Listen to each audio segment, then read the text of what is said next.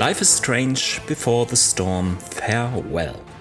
Ein letztes Spiel mit Max und Chloe, Piratenabenteuer, selbst aufgenommene Kassetten und ein trauriger Abschied.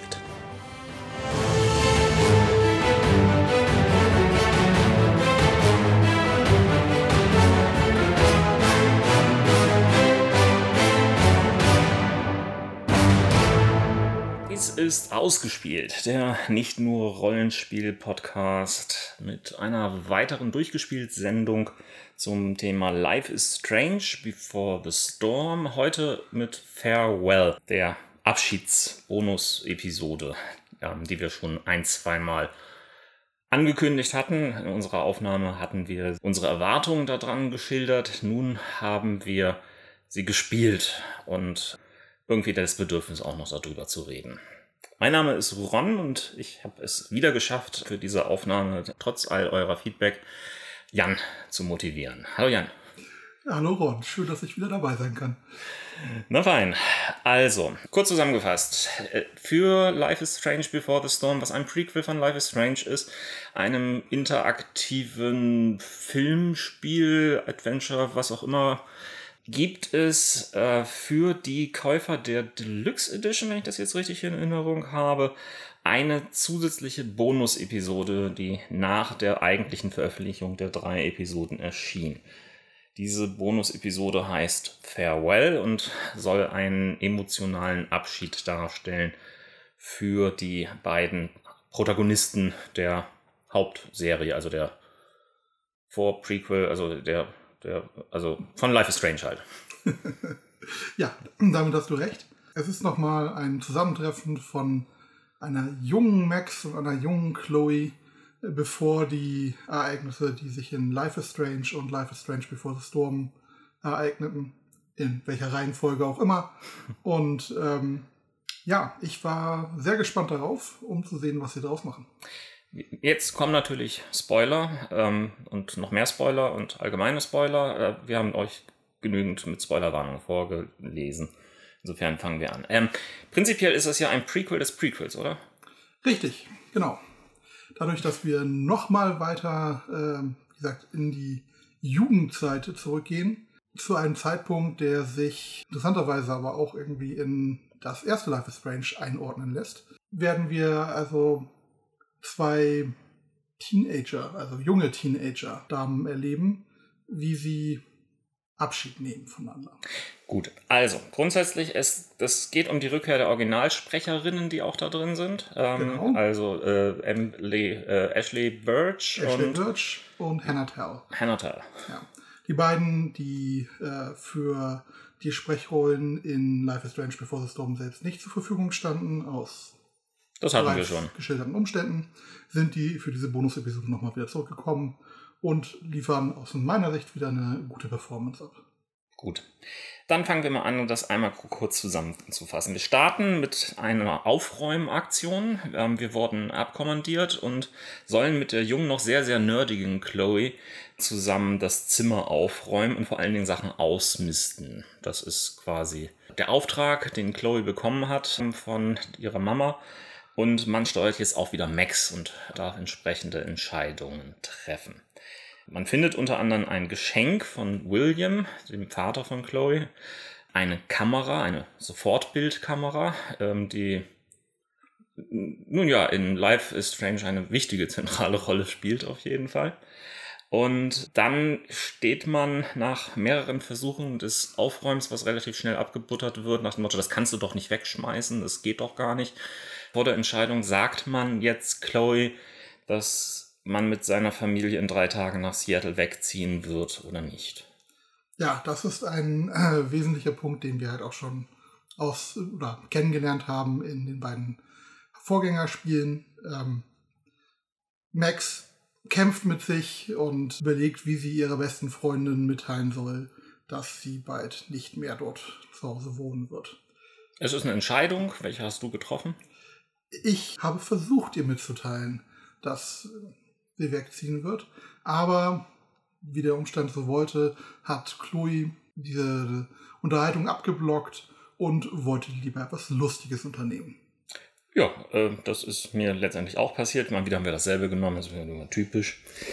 Naja, äh, wir treffen auf jeden Fall auf viel Sentimentalität und man findet bei dieser ganzen Aufräumaktion dann auch eine alte Aufzeichnung auf einer Kassette. Ähm, das ist so eine Sache, die unsere Hörer kaum noch kennen. Also das war das, wo man früher irgendwie so eigene Podcasts drauf produziert hat und auf ein Magnetband aufgenommen hat und damit es auch abspielen konnte. Du glaubst wirklich, dass wir Hörer haben, die das nicht kennen? Also, Entschuldigung, hm. die Hörer, die du hast. Ich hoffe, dass nicht alle Hörer so steinalt wie ich sind. Danke für keinen Kommentar. ähm, also, auf dieser alten Kassette, die auch da schon alt ist, weil sie Ewigkeit nur rumlag, finden Sie eine Aufzeichnung, die Sie in jüngeren Jahren noch gemacht haben. Also die noch jüngeren Chloe und Max haben das Ganze gemacht und in der reden Sie von einem Schatz. Es gibt auch offensichtlich eine Schatzkarte und zu dieser Schatzkarte gehört auch ein Amulett, das Max dann auf den Dachboden suchen muss. Ja, denn ganz wichtig ist, wie wir auch schon von den beiden wissen, Max und Chloe sind ja im Herzen eigene Piraten. Natürlich. Achso, es gibt auch ein Piratenschiff im Garten. Genau. Also das Klettergerüst natürlich. Was sonst? Und also es geht dann letztendlich irgendwie um, um die Suche der ganzen Geschichte. Es gibt so ein klein bisschen, da muss man dahin gehen, dorthin gehen, das finden und so weiter und so fort. Letztendlich gelingt es ihnen, dass sie den Schatz identifizieren, wo er zu finden ist. Sie graben dort eine Zeitkapsel aus, die sie dort selbstständig verbuddelt haben. Diese Zeitkapsel war aber offensichtlich noch von Chloes Vater in weiser Voraussicht verbessert worden, indem er es mal in eine ordentliche, witterungsbeständige Geschichte reingesetzt hatte. Und ja, das finden sie. Dann sind sie wieder drin in der ganzen Hausgemeinschaft der Prices heißen die? Price, Price, genau, Prices. Price. Genau, und man hat die Möglichkeit, einen Anrufbeantworter abzuhören. Dort findet man eine sehr aufgeregte Mutter, eine, andere, eine fremde Mutter, die sich über Chloes Benehmen fürchterlich beschwert. Ähm, denn Chloe hat wohl einen Bunsenbrenner direkt neben einer Mitschülerin aufgedreht, nachdem ähm, diese sie als Stipendiatsschülerin gehänselt hatte. Genau, Familie Price ist im Gegensatz zu anderen Familien nicht reich, nicht besonders wohlhabend. Aber durch ihre großen Leistungen ist Chloe halt qualifiziert für eben ein solches Stipendium an die Schule der Blackwell Academy. Ja, es gibt wieder die Möglichkeit, dass Max Chloe beichten kann, dass sie wegziehen wird. Hast du es an dieser Stelle gemacht? Ich habe es auch an dieser Stelle wieder versucht. Ich weiß nicht, was mit dir ist. Hast du. Ich habe es gemacht, ja. Ja. Und äh, das ist eine Nachricht, die Chloe nicht überrascht hat. Denn ja, Chloe wusste es schon. Sie wollte eigentlich wirklich nur noch einmal diesen richtig schönen Tag irgendwie miteinander, miteinander genießen. Hat aus ähm, dem Grund auch natürlich abgeblockt, dass ja. wir versucht haben, darüber zu reden. In dem Moment kommt dann Joyce nach Hause in Begleitung von Police Officer Anderson Barry. Chloes Vater ist an einem Autounfall gestorben. Ein paar Tage später, ähm, nach der Beerdigung, bricht Max dann direkt nach Seattle auf. Chloe findet noch eine Audioaufnahme in ihrem Zimmer, in der sich Max verabschiedet und verspricht, dass sie sich auch, durch, auch trotz der Ferne weiterhin zusammen sein werden.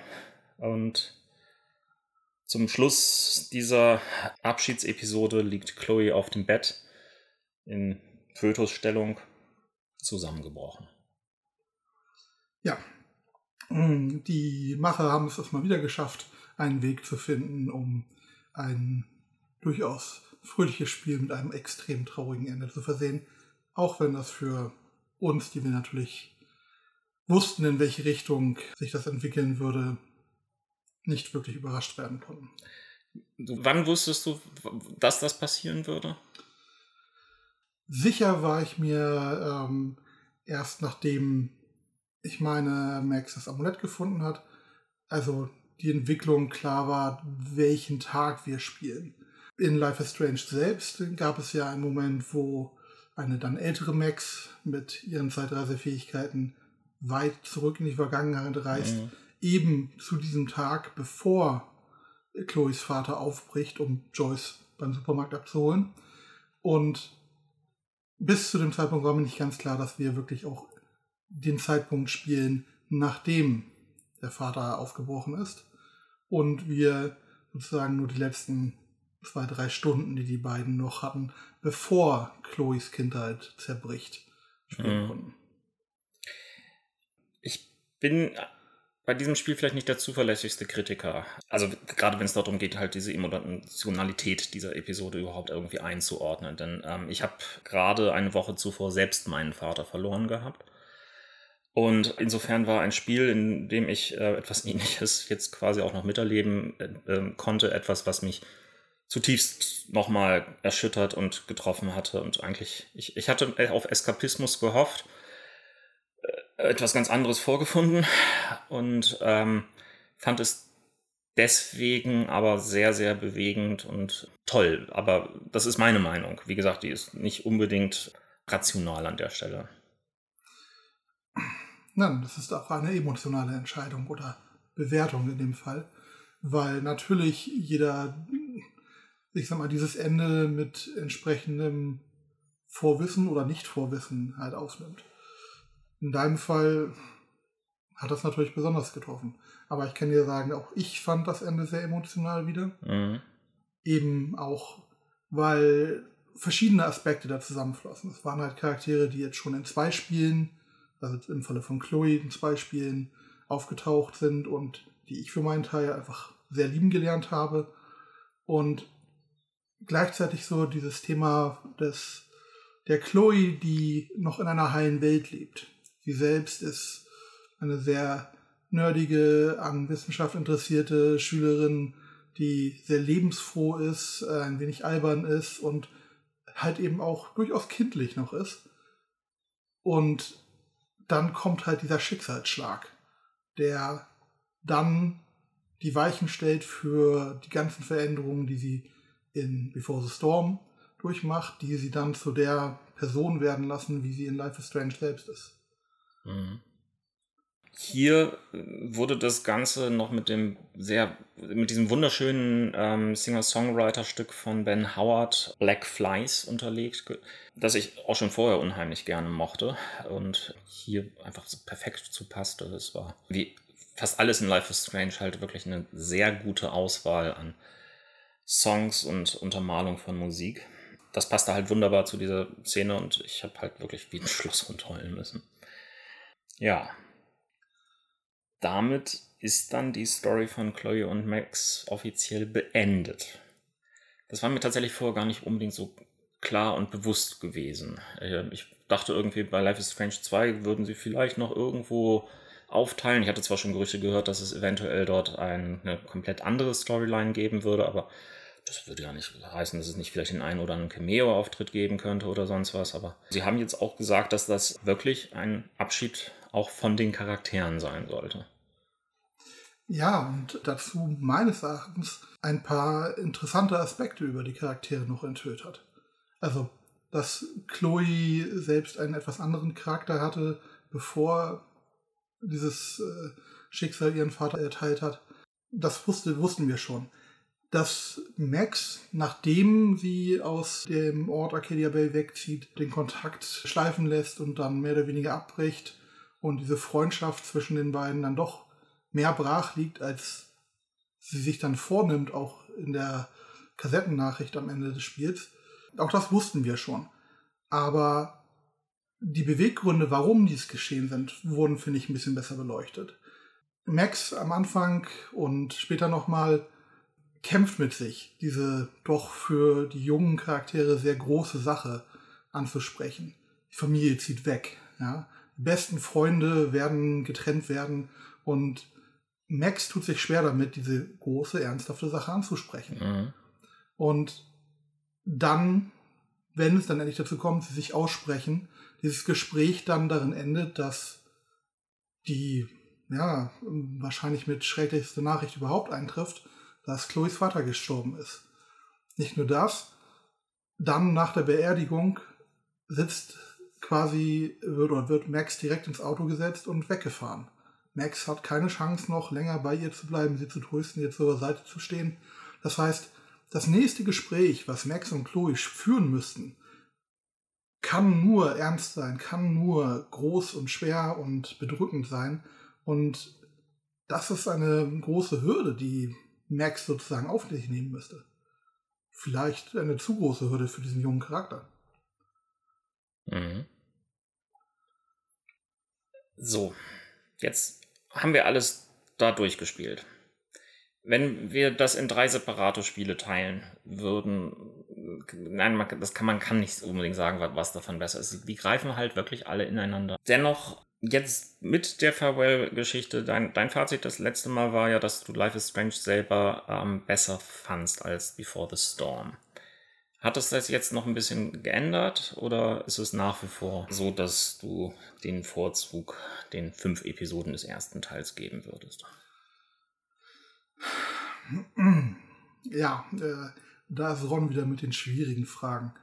Ähm, in drei Teile geteilt und nur separat betrachtet, glaube ich, ist das immer noch so. Der erste Teil hat mich einfach sozusagen anders abgeholt, als es dann ja die, das Prequel machen konnte. Und das Prequel, äh, Prequel, schweres Wort, ist an sich auch ein wenig anders zu spielen. Wir spielen sehr linear, wir spielen nicht sehr lange, haben keine vielen großen Entscheidungen und können, ich sag mal, auch spielmechanisch nicht viel machen, aber lernen halt dafür inhaltlich noch mehr über diese Charaktere. Ich finde tatsächlich diese Episode Farewell vervollständigt das Bild und macht aus den drei Teilen ein Ganzes. Und nicht nur das, sondern ich würde sogar sagen, dass es sehr interessant sein könnte, jetzt zum ersten Mal diese Teile auch in der chronologisch korrekten Reihenfolge zu spielen. Beginn mit Farewell, dann Before the Storm und dann Life is Strange das Original. Mhm. Interessanter Gedanke. Zumindest würde es mich sehr interessieren, was jemand, der das so zum ersten Mal spielt, dann auch wirklich, ich sag mal, für sich mitnimmt. Ich weiß nicht, ob er dann nicht irgendwie gerade diese Farewell-Episode sehr albern finden würde. Ich meine, es geht effektiv um zwei Kids, die miteinander irgendwie Piraten spielen wollen und äh, Schatzkarte suchen und äh, das alles so kindlich verklären und so weiter. Da passiert ja eigentlich erstmal auf den ersten Blick nichts wirklich Interessantes. Mhm. Es ist ein bisschen ein, ähm, hier haben wir ein erzählerisches Spiel, äh, du darfst Entscheidungen treffen bei Dialogen und äh, mhm. lernst du sozusagen die Mechaniken kennen und das Ganze ist offensichtlich ein Setup für etwas Größeres. Mehr oder weniger so gesehen in der Reihenfolge könnte es eine Art Tutorial sein für den Rest der Spiele. Ach Gott, ich diese Tutorials hasse. Na gut, also, ja, ähm, das war unser Fazit. Ich glaube, wir haben es gleichzeitig auch geschafft, einen, einer unserer kürzesten Folgen überhaupt ähm, für den Podcast jetzt hierher zu stellen. Insofern freue ich mich, dass ich das relativ zügig geschnitten bekomme. Du sonst noch was? Ich ja, habe mich gefreut, Life is Strange so mit dir besprechen zu können. Und wer weiß, wenn ich nicht die letzten eurer Zuschauer, Zuhörer vergrault habe, können wir uns in ein paar Jahren ja nochmal wieder treffen für Life is Strange 2. Ja, wir mal sehen, was da dann rauskommt. Gut, das war's von uns. Ähm, spielt schön weiter. Zum Beispiel Life is Strange oder Life is Strange Before the Storm oder Life is Strange Before the Storm Farewell, in welcher Reihenfolge auch immer. Bis dann. Tschüss. Zum Abschluss und um dieser Episode zumindest noch etwas Länge dazu zu geben, etwas Musik.